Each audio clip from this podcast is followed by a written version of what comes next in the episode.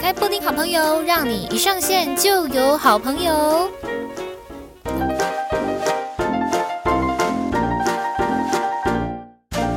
欢迎来到布丁好朋友，让你一上线就有好朋友。我是你们的好朋友，我是布丁。嗨，大家好，大家好，来，今天呢，布丁好朋友的好朋友是谁呢？啊，我。曾经说过嘛，就是我在各行各业呢都有非常多的好朋友。那今天呢，来到我们这个好朋友单元呢，就是房产界的这个精英。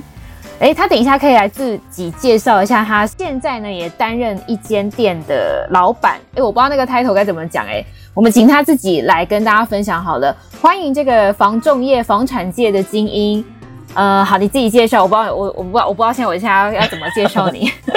Hello，大家好，各位听众朋友，大家好，我是赵希宇，大家可以叫我 Mitch。那我本身呢是一毕业就进入信义房屋服务，然后后来自己创了业，目前在桃园的青埔高铁特区开设了一间二十一世纪不动产。那我是青埔国中加盟店，我们的团队名称叫做李玉团队，理财的理，然后。公寓的寓就是协助大家理财、理房屋，来去轻松赚钱、轻松生活。那如果没有到赚钱这地步，就是自己买来自住等等的，也能够协助大家在房产买卖上面没有那么多的纠纷，能够安全然后安心这样子。哇，好厉害哦！我刚刚差一点就是要拿笔跟纸出来 做一些笔记，我觉得你要上课了。什么意思？哎。我通常都叫她妹妹比较多，就是认识我的人都知道我很爱叫人家弟弟妹妹，就 因为她是你也是我姐姐啊啊，对对对，她是我学妹，她是我学妹，所以还蛮神奇的一件事情，就是她就读传播相关科系，可是呢，她毕业之后却是跑到房仲业。然后希宇哦，对，我叫你西宇好了，妹妹也可以啊，西宇妹妹也可以，好都可以。就是就是在你你现在在那个二十一世纪不动产里面，你的 title 是什么？老板还是什么主理人？总觉得老板这两个字就一挂上去就老气，所以我叫自己总监会不会太过分？应该还好吧？总监吗？好，总监你好，总监你好，没问题，可以可以可以可以叫总监，好。那其但其实呢，大家应该都听得懂意思啊。就是在那一间店里面呢，他想要叫自己什么，就是叫自己什么。他是比那 最大的，他深耕青浦啊，对不对？就是青浦地区所有的，不管新新已经没有新建案了吧，但中古屋蛮多的。中古屋跟预售其实都有。那土地的买卖我也是有做，但做的量没那么多，主要还是以房屋为主。因为我还是比较想要经营自住客，因为我觉得。一般的人一辈子积累一辈子的财富，可能就只买一次房子。嗯，那因为他不常去接触到房屋买卖的交涉，那那个一生一次的时候，往往的体验都不是的那么好。所以我很希望说，能够服务到我的客户，他们借由这样子的买卖经验，能够学习到很多的房产知识，然后自己的权益也被妥善的保护好，然后买到一个好家，会赚钱的好家。嗯 对啊，会赚钱的好家李玉嘛，对不对？会理财的好玉好宅。那可是我刚刚就有讲到说，我们前面就是我们大学是念传播科系的，啊，你怎么会一毕业对跑去卖房子？什么意思？我生性不务正业，没有啦。因为其实我的确一开始毕业的时候是想要。呃，借由广告进到互联网的产业里面去。那那时候因为家里有点状况，然后加上我爸爸本身是做房地产相关的，所以他那时候就跟我讲了一句话是：房屋一个月给你五万块，教你东西，你你干嘛不去学东西？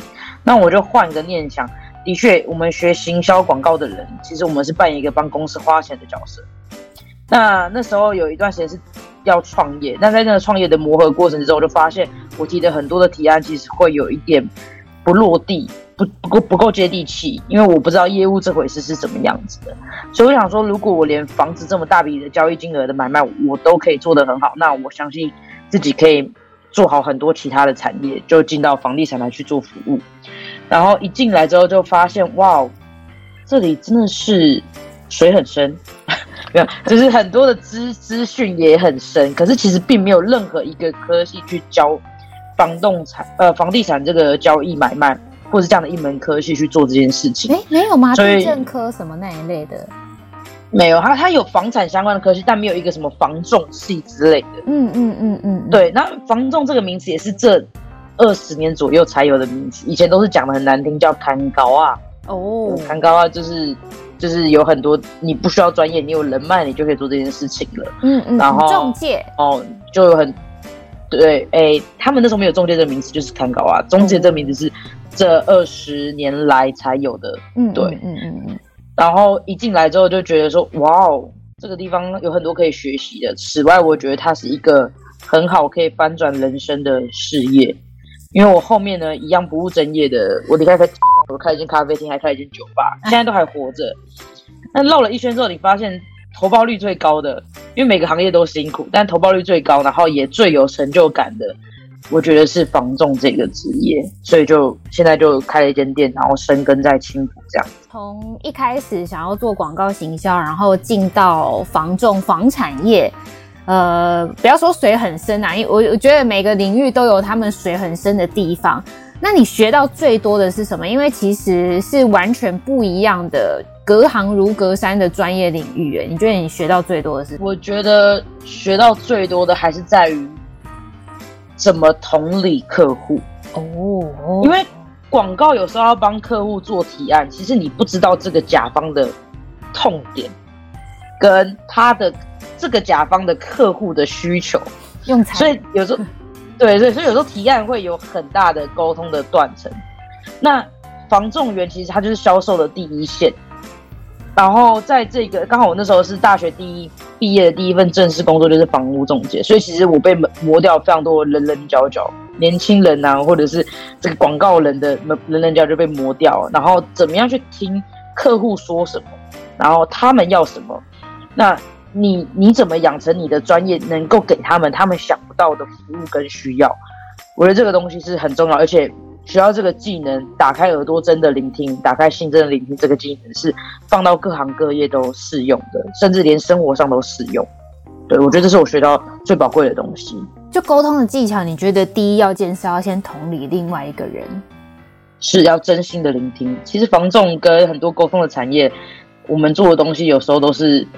就只是听人家讲话，嗯，那你怎么听他讲话又，呃，找到出他其实就很像一个谈判的过程，你怎么找到出一个双方或三方可以接受的呃平衡点，那你这个案件就会成交。但如果你一直抓不到那个 key point，你花再多的力气，费再多的时间，你你也走不到成交那一步。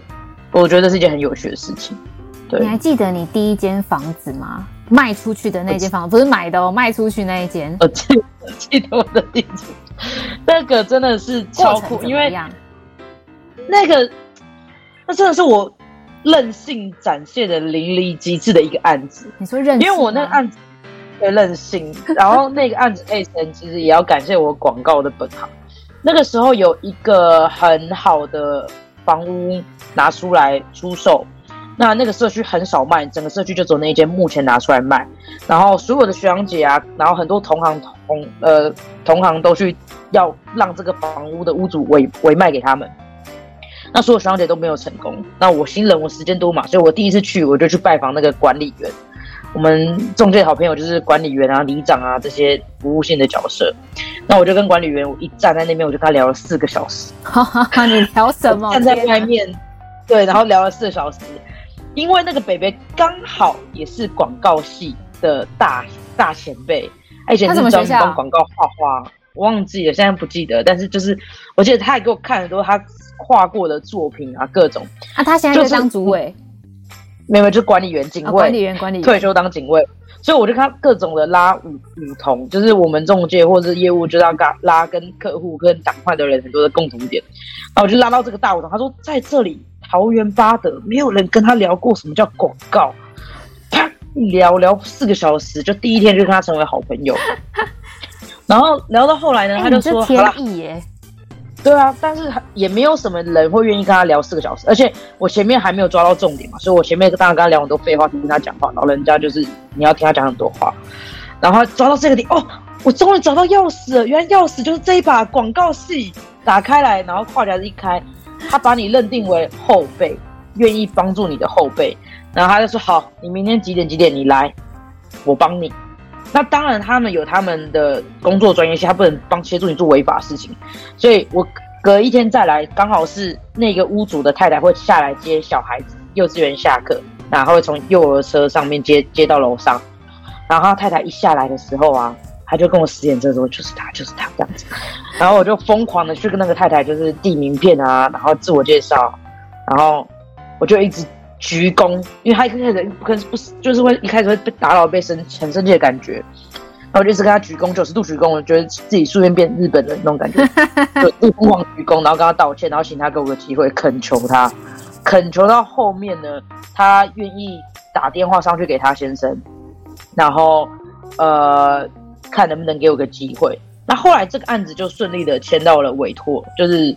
所有双全都签不回来的案子，然后很多同行都没有签到案子，但我签到，我觉得就是认真嘛，然后努力，就是疯狂的去抓到每一个人的信任的那个钥匙。那这是前半段，那我们找到房子，他要出售，然后说服屋主让我卖。那后半段就要开始，就是我要怎么找到买方来购买这间房屋。后面呢，我有有一次，我有一个买方找上我。那他的身份也很妙，他本身是住在新竹，那是一个已经退休的老伯伯，因为他的女儿来巴德，巴德那边有个军营，他来这边当当兵工作这样子，他觉得他们不放心他的女儿住在军营里面，他想要买一间房子给他女儿，然后他的预算都抓得很好，很准的。然后我那天跟他约好要看房子的时候啊，我记得我记得很清楚，好像早上九点吧，嗯，所以我一早就跟屋主说好了。然后当那个北北来到现场要看房子，然后屋主的临时跟我讲说：“不好意思，我要出门。”他就把我丢在那边，然后也不让我看房子。那我就很尴尬，我生平第一次在看，然后我跟买方约好，我跟买方第一次见面，然后屋主就这样给我摆，他就不给我看房子，那我就很尴尬啊，对不对？我就带着北北散步，我绕，因为他是新主人，他不了解巴德嘛，我绕整个巴德的商圈，我陪他走到了。将近四个小时，又是四个小时，三个多小时，快四个小时。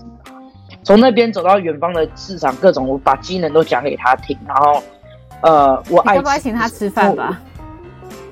我，原本想，但是他请我吃饭，因为我在聊天过程中发现他太太很喜欢吃日式料理，尤其喜欢吃拉面。嗯，那我就说，哎、欸，这边有一间拉面店很不错，然后我就我就带他去吃，然后他就请我吃饭。然后后来他就跟我说，他说他觉得我很认真，嗯，因为我们看不到房子，很多东西就让他走了。那我却愿意耐心的陪他这个外地人了解这边整个商圈，让他能够安心，他女儿可以在这边好好的生活。嗯，所以他连房子都没看，他就跟我出价了。他就跟我说，我是准备现金买到好，所以我跟你出一万。那因为我是中介嘛，我当然知道屋主想要的价格会是多少。老实讲，那个价格是有差距，所以我就说我会努力帮你。那那我我争取看看这样子。就我回到店里面，那个时候的我是，你在跟老板丢是不是？对，我整个店的人劝我吃饭，然后在会议上不给长官面子，各种。但我发现，我看这种就是自作孽，哦现世报。我现在管这么多人，就是这就是现世报。因为我店长跟我说，我说，他说你现在有任何一间房子比这间更适合。然后价格是 OK 的嘛？因为其实那时候巴德很少新的房子，很少，不像现在这么多新大楼。那时候新大楼很少。然后呢，这我刚刚也说了嘛，这个社区唯一一间在卖就这一间，然后他也很少拿出来卖，所以他有一种稀有性。那这个北北其实他要的就是呃买到一个好的房子，然后让他女儿安心住在这边。然后店长那时候就跟我讲说，你其实我他觉得我看不懂市场，然后他要的就是一个好好的房子去让他女儿安心的住。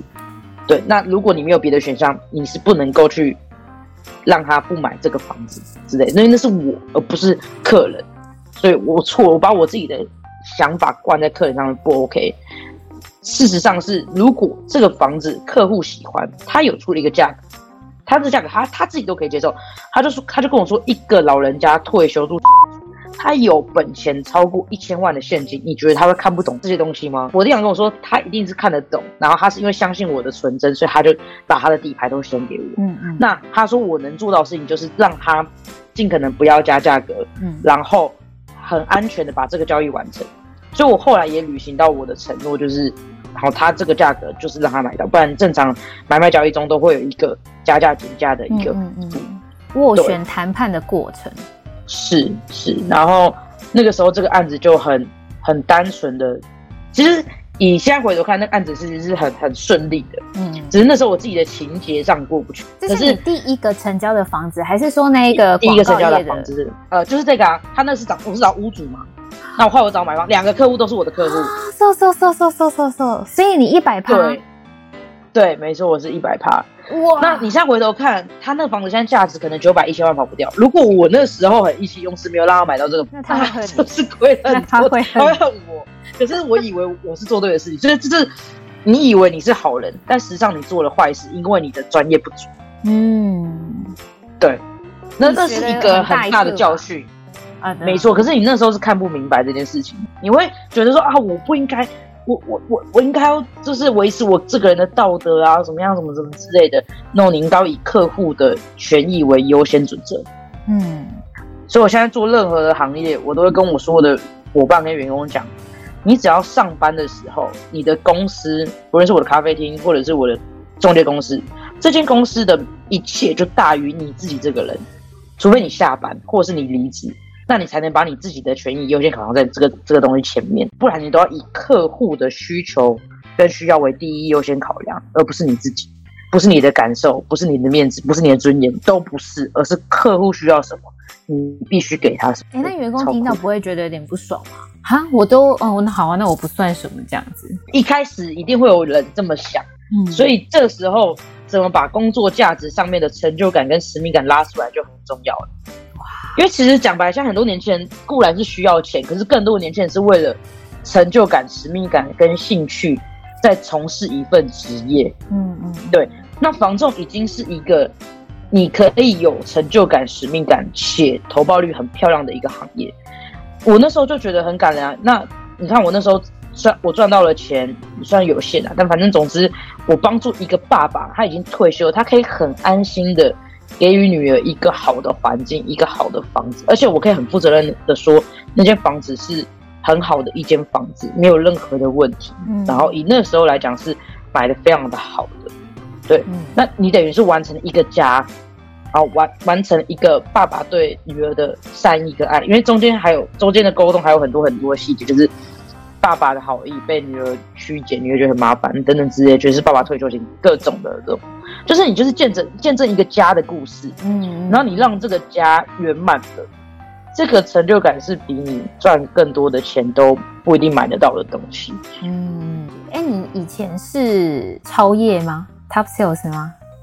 算中上，因为我我在那边待没有到，我大概待一年半嘛。嗯，对啊，那。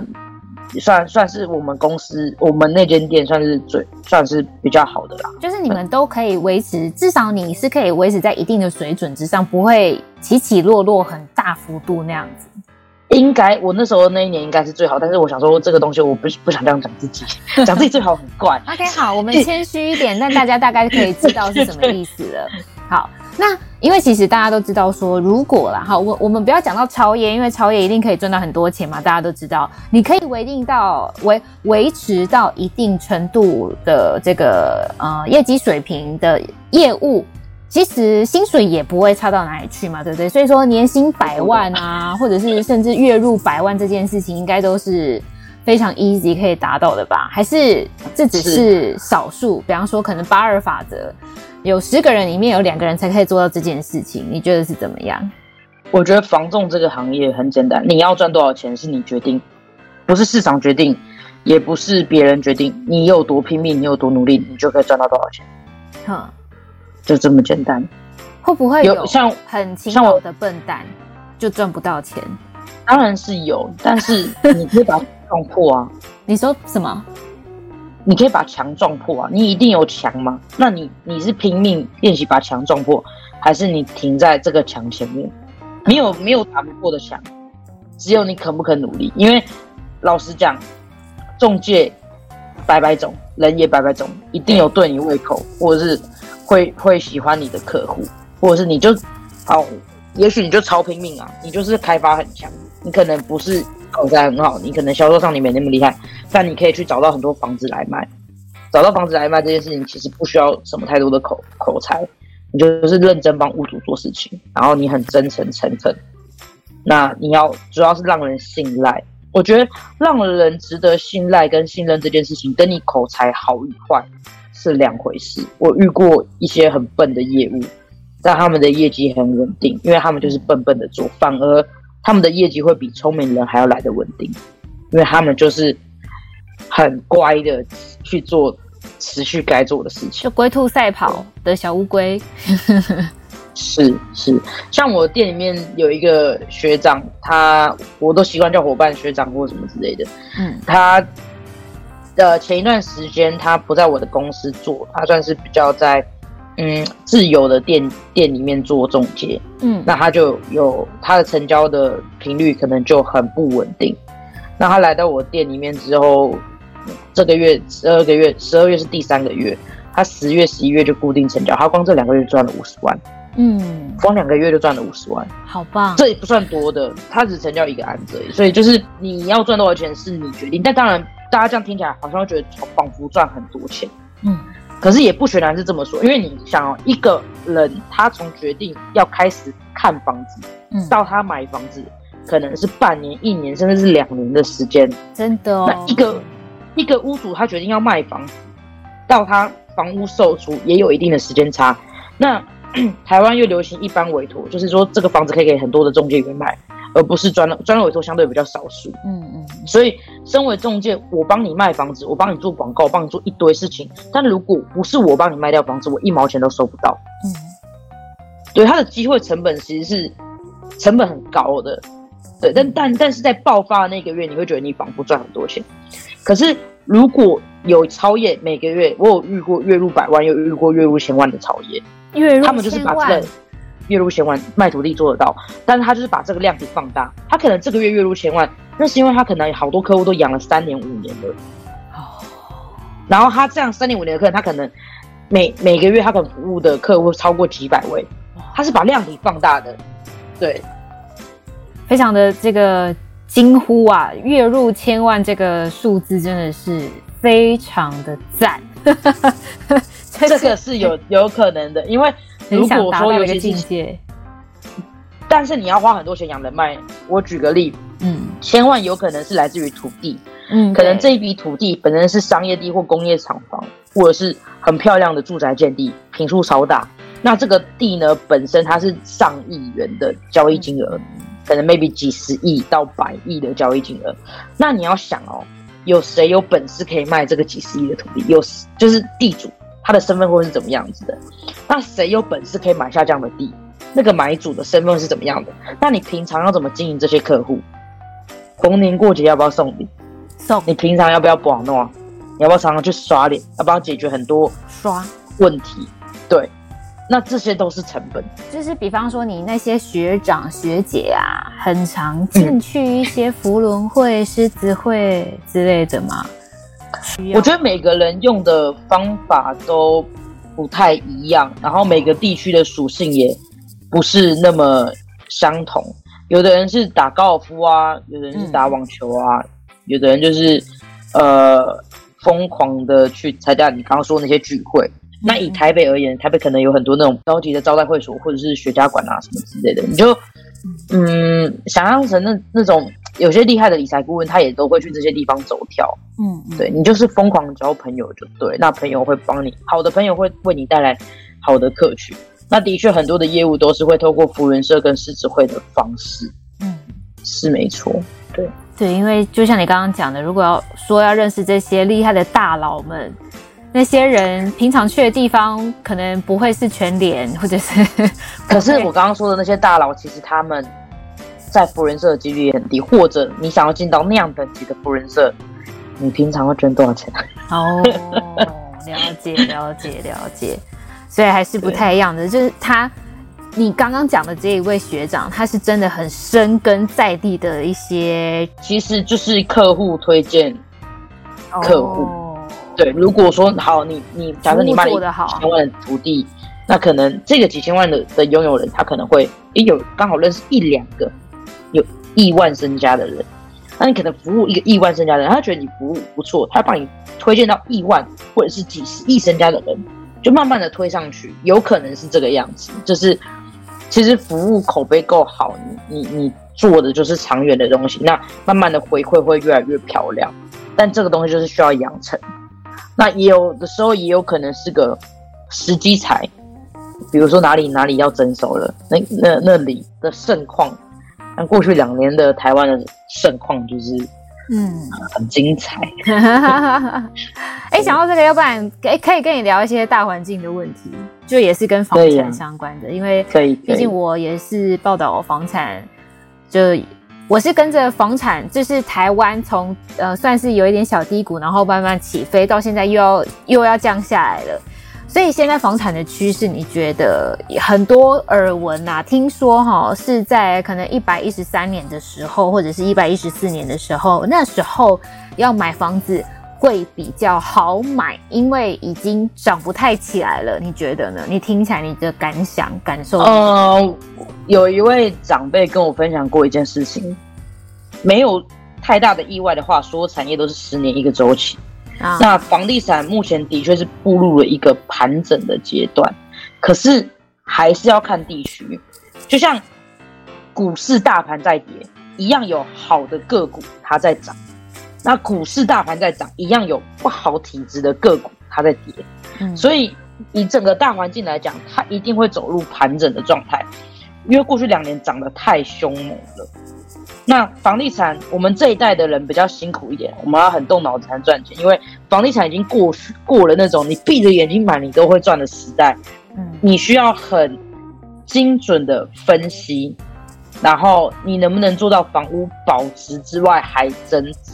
嗯，那当然，有些人就就会觉得，哦，我就是习惯住哪里，我就是买那边的房子。那他的买房子的初衷就不是为了理财，他是、啊、而是为了自己使用。嗯、对，那就没差。对对，因为你你总不可能哇，这两年房市盘整，你那个自住需求的人都不买房，不可能。只是说你的确比较有可能可以以你想要的价格买到你喜欢的房屋，可是这也是要看那个地区它有没有一个长远的大规划。比如说，明确中央跟地方都在重点建设的的的地方，那你是屋主，你有可能所谓的陪售吗？基本上很难，但是有可能会出现那种投资的人，他手上握有非常多间房子，他的压力卡不过来，而有一些可以让你捡便宜的机会，我觉得这个是有。其实从现在开始到未来的三年，对，有可能，但是因为其实。房台湾的房地产也经历了几波大起大落，所以我们的法规其实也比几之前严谨非常之多。嗯嗯。就台湾的现况来讲的话，在过去这两年，虽然房地产是涨没有错，可是银行的放贷条件并没有很随便。像以前可能会听到说，哇，那个银行谁跟谁跟很好，然后就全额贷嘛，做假合约嘛，所以导致。就雷曼兄弟的那那个东西衍生的一切的东西，可是从雷曼兄弟之后，就上一波经济不景气之后到现在，台湾的房产的结构跟银行它的放款条件，它的审核是严格的，它不是很随便的。嗯嗯嗯，我都开玩笑讲，银行比较喜欢借钱给有钱人，不喜欢借钱给没钱的人，因为有钱人可以还钱。对，所以反正有钱人他要买房子，他需要拿的钱相对比较少出来。哦，这又是另外一个。是，所以除非说这个有钱人本身，或者是说这个屋主本身，他的本行业，他可能出了什么问题，导致他金流不顺，就会有一个他的房屋无法还贷的状况。嗯、我举例，假设在过去两年疫情的时候，是不是很多连锁店都倒了？那谁能想到他会倒呢？嗯，呃，假设我跟你说，我有十家麦当劳。你会觉得我我会倒吗？呃，麦当劳可能不太对，他他他可以他可以内用个外带啊，比如说火锅店好了，好吧，我有十家海底捞，我有十家海底捞，你那觉得我，我爆有钱的啊？那那你会疯狂借钱给我吗？对不对？可是一个疫情哇，不能内用，然后谁谁很常外带海底捞的？谁跟我说一下？大家都要去那边看一下变脸跟拉面，对吧？那他可能公司金流都出问题啦，那那时候就会产生一些房屋。可以捡便宜的时候，但是你看过现在接下来往下走，我觉得热钱当然在退，可是实业也慢慢要准备复苏，再走起来。台湾的位置本来就蛮好，我们只有政治上可能会有点，大家会有点担惊受怕的风险存在。以经济面向来讲，台湾其实整体而言是很不错的，就是很多的年轻人很辛苦过着小资族的生活，可是台湾其实真的很多有钱人是超乎大家想象的。当你买房子，你就要看懂，自己有钱人开始在往哪里买房子，那你就会相对安全非常之多。好，现在有钱人在哪里买房子？青埔，帮自己打广告。我觉得台湾的发展重点很明显，它就是沿着高铁沿线去走。嗯嗯，所以这一波你看，台南跟高雄也都是，就是非常热络，非常热络。对，但是很多热络的地方是它先画虾，可是他还没有再开始做菜，然后他先喊的很漂亮，冷下来了啊。对，所以像那样的地方，它一定会盘整的很明显，就像十年前的青浦一样。十年前青浦就是一堆草地，一堆草，一堆地，一堆狗，对啊，然后没有机能，没有。我之前在报道青浦的时候。我都有跟那个，如果有长期在听布丁好朋友的人都知道，说我青浦啊是从一字头报到现在五字头，新新的最最新的有七字头了，对，六啊七啊七的我还没报道过，最近都在都在走台北市的，都在走双北的，但是但是就是真的会觉得说，哇，这个地方怎么？真的就是先长草，再长房子，再长人。我以前去报道的时候，路上的工人是比真正住户还要多的哎，但现在已经不一样了。对，这就是我接下来说，因为青浦它的重要建设都是已完成，跟现在进行中，还有即将完成。嗯，所以它就是一个相对比较安全跟保值且有明显增值幅度的地方。嗯嗯嗯嗯嗯。那这就是有些人看得懂，会跑来这边买房。像我有些客人就开始把。南港的房子、三峡的房子卖了，然后就转到青浦来。那呃也有很多，因为竹北这次也涨得很凶嘛，竹北已经到七八十万。可是我觉得竹北他的客群、他的课程就是在那边工作的有钱人，是没错。但是你要想哦，那是工作好几年的工程师。嗯、我我假设，如果你今天是一个刚毕业或者是研发地来，你你进到公司里面去工作，你一年年薪也不过一百多万。嗯，虽然已经比别人好很多了，嗯嗯嗯，那你一百多万现在在清在那个竹北，你能买房子吗？你买不到，不可能。对，啊，你还要吃喝嘛，对不对？你存了两年，你在你在竹北你也买不到你想要的房子，哦、可是你来青浦你可以，而且他们知道青浦未来的涨幅就跟竹北一样。哦。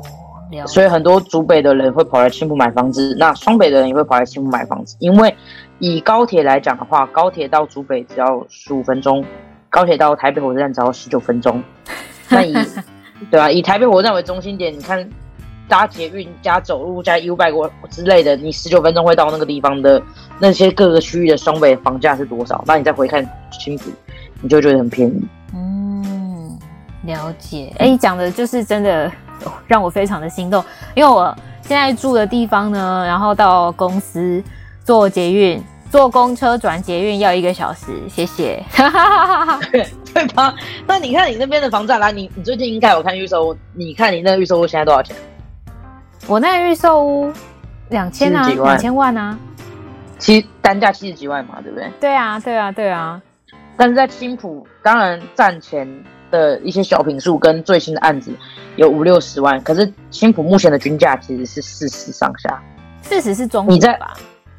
对，中古十年五五六年，五五五到十年左右的房子，嗯嗯嗯。但是其实那对于台北来讲还是很新啊，台北一堆 五十几年的房子，台北随便一间都那种五六十、四十几岁的房子这样子，然后都要卖你两三千万，超扯。是，而且青浦它其实整体的规划是非常的舒服的。我我自己会在这边开店，然后在这边买房子，也是因为。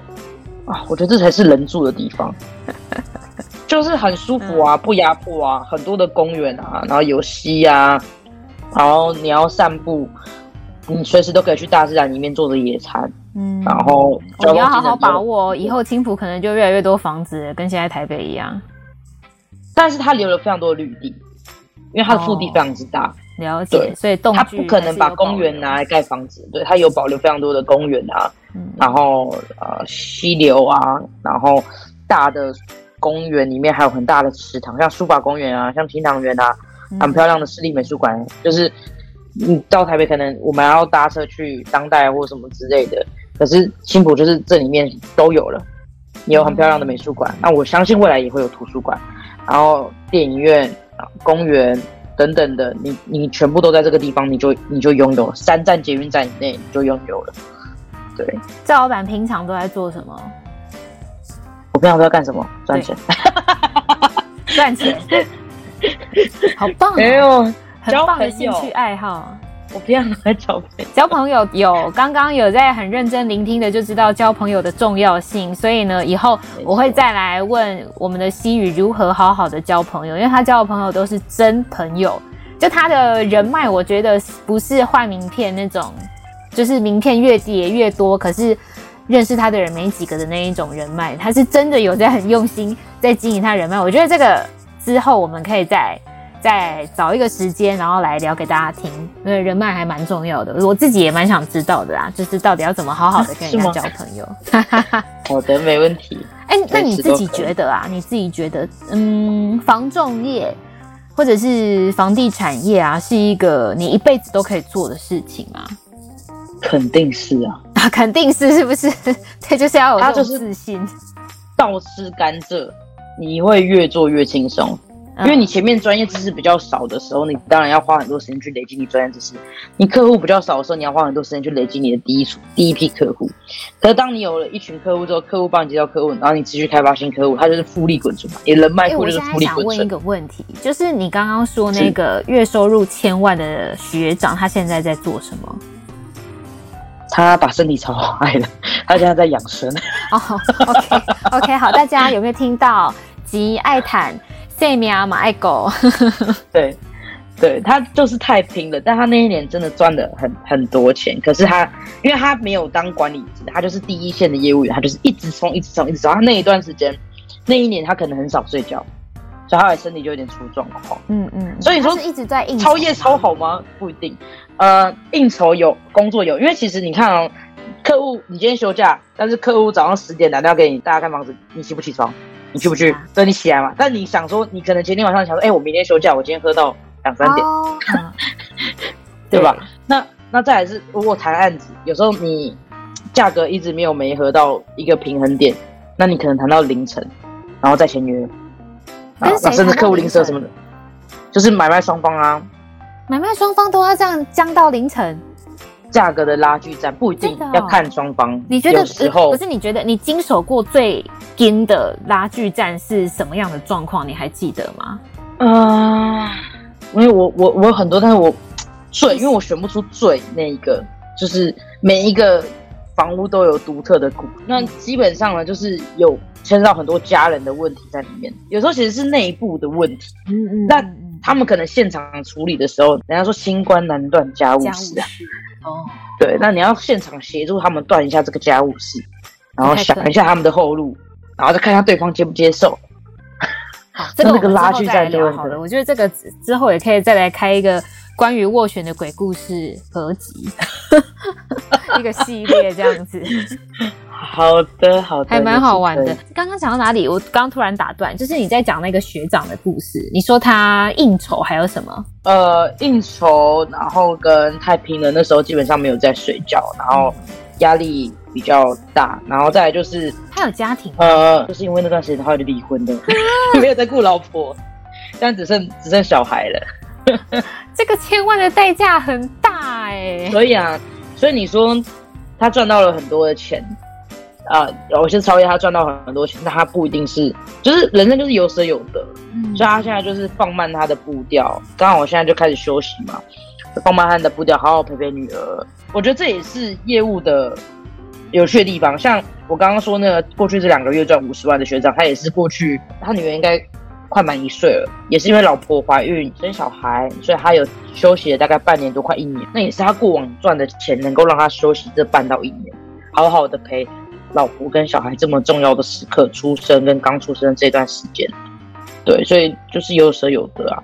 嗯，那如果说你前面积攒的很辛苦，当你后续发酵的时候，你其实投入的时间不一定要这么多，因为你已经有足够的专业性。当然你要不断的摄取新的知识跟摄取呃市场的走向，可是你在服务客户这方面，你已经有很专业的水平，那你有持续的客户回馈量，那你作业来讲就相对的轻松。你要赚多少钱，那就是由你自己决定。啊，像我自己呢，我就自己开公司来讲，我我可以老实说，我不是一个超业，但我想当超业的话，我也做得到，但是我我其实不是，因为我也很重视我的生活。像我很忙，那我的就是兴趣广泛，就开一下咖啡厅，开一下酒吧，交交朋友，出去玩。对，但我觉得这就是为什么我选择房地产，因为房仲它其实是一个疯狂会被打打脸的行业，就是台湾它的尊重专业性跟对于房仲的刻板印象，其实很不友善。房屋中介员，那你要每天被人家拒绝，每天被人家被人家洗点，哦等等的，我可以接受这一块，是因为我只要成交一个案子，我可以把这个钱变成各种我喜欢的样子。嗯，然后每个月都在工作啊，但是我就可以，哎，那我可以去买我喜欢的房子。我可以去旅行，啊，我可以看舞台剧，永远买最好的位置；看演唱会，我就买一楼，买最好的位置，变成我喜欢的样子啊。那我就觉得，那我就可以接受这份工作。对啊，我有看过一个报道啦，但这个我可能要找一下它的原文出处是什么。但它的意思是这样子，就是说，呃，一个人呢要多少钱才能够真的觉得丰衣足食，真的觉得很幸福呢？有一个数字是年薪。呃，年薪七万美元，年薪七万美元折合台币大概就是呃两百万年，对，两百万左右这样子。那你太多就会开始不信，就会开始觉得很焦虑、很不幸福。那太少的话，可能又会呃需要再多一点努力才可以真的达到是这个财富自由的感觉啦。所以呢，我一直以这个努力，以这个为目标来去做努力。我觉得要看人。哦，要看要看角色，嗯，对，哦、因为两百万，你像一个月二十万，太简单是是。一个，没有没有，一个一家之主来讲，如果他老婆没有工作，他绝对不够用，他只是刚好可以生活而已，哦、不是一个家庭，一个人吗？一个人一个月二十万，可以啦，可以啦，除非你是挥霍成性的人。对 对对，就是他他说一个人最好的状况，真的会感觉到非常的幸福的状况，就是年薪七万美元。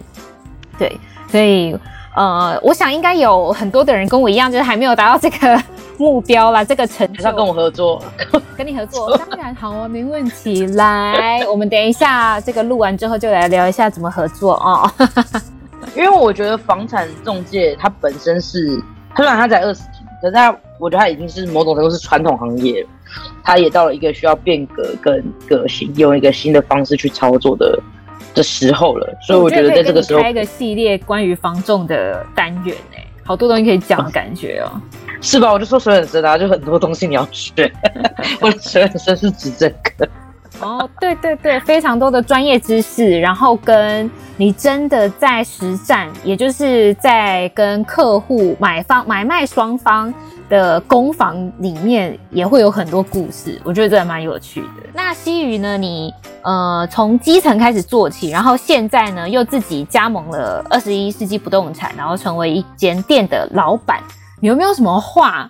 就是想要对，比方说，可能现在有在犹豫，有在想要不要接触这个领域哦，房地产领域的人，有没有什么话想要跟他们说？还是你要劝他们最好不要来？还是 没有没有没有，我觉得业务，嗯，这件事情是每个人最好一辈子都可以去尝试一次的职业，因为这个职业可以让学很多东西。那尤其房屋中介，谁不需要买房子？除非你家超多房子，或是至少你也需要租房子吧。然后租房子你要注意什么事情？就是你是自己学用得到这些东西的。所以如果你有兴趣，你有动过这念想，我觉得你其实就可以直接到这个行业去试试看。但是这个行业真的非常非常非常非常的辛苦，超多非常对，因为你有你要忍受超多拒绝。但是同理，你只要过了这个坎，你就可以成长超多。此外，不是只有脑袋跟身心灵成长，你的荷包也会成长的。你很有感，嗯、所以我觉得每个人都很值得去尝试这一份职业，但是绝对要有一个非常好的心态。就像我的公司，绝对就只用心地善良的人，嗯嗯嗯，心术不正的人就是 no。那对，那你在这个行业你有迷失的人，我们也不接受。就是当然，你看，如果一个人原本都一个月赚。两万块左右，或是他只是打工，一个月只赚一两万块，那他瞬间进到这个行业，他一个月赚几十万、百万，甚至千万。嗯，那你觉得这个人会不会迷失？会啊。那当他迷失的时候，他不要说他认他不认识他自己啊，我们这群人可能连他爸妈都不认得这是他他儿子还女儿了。嗯嗯。对，就不要成为这种样子，你莫忘初衷。我觉得进这个行业非常好，但是我希望你们进这行业，除了赚钱这个目的之外，再为自己设定一个目的地。嗯嗯，你除了赚钱，你还想在这个行业里面学到什么东西？那你才能够在你走这条路的时候，你不会迷失了本性。对，嗯，好哦，非常谢谢希瑜。呃，之后呢，我自己觉得啊，好像可以开一个系列单元，因为其实我对房产界呢 也是略有一点点，那么很小一点点的研究，好不好？因为在非常多的资深的前辈面前呢，套一句我的女神。也就是住商不动产发言人徐嘉欣他讲的话哦，他每一次都会非常谦虚的讲说，在所有的前辈面前，他只是一颗小小的受精卵，小小的胚胎。因 为我觉得时代变得很快啊，每每个人都是要保持着。用一直不断学习的这个心态，就是谦虚。我觉得谦虚是很重要，对，无论在什么位置都是。我也是因为呃因缘际会之下呢，对这个领域开始感到有兴趣，然后呢，也真的很想要去多了解。好，所以之后呢，嗯，我们想一下啊，看有没有这个机会开一个系列单元，就关于房仲业界的那一些啊三两事。好，那今天布丁好朋友就到这边喽，要来跟大家说拜拜，谢谢西鱼，拜拜，大家拜拜。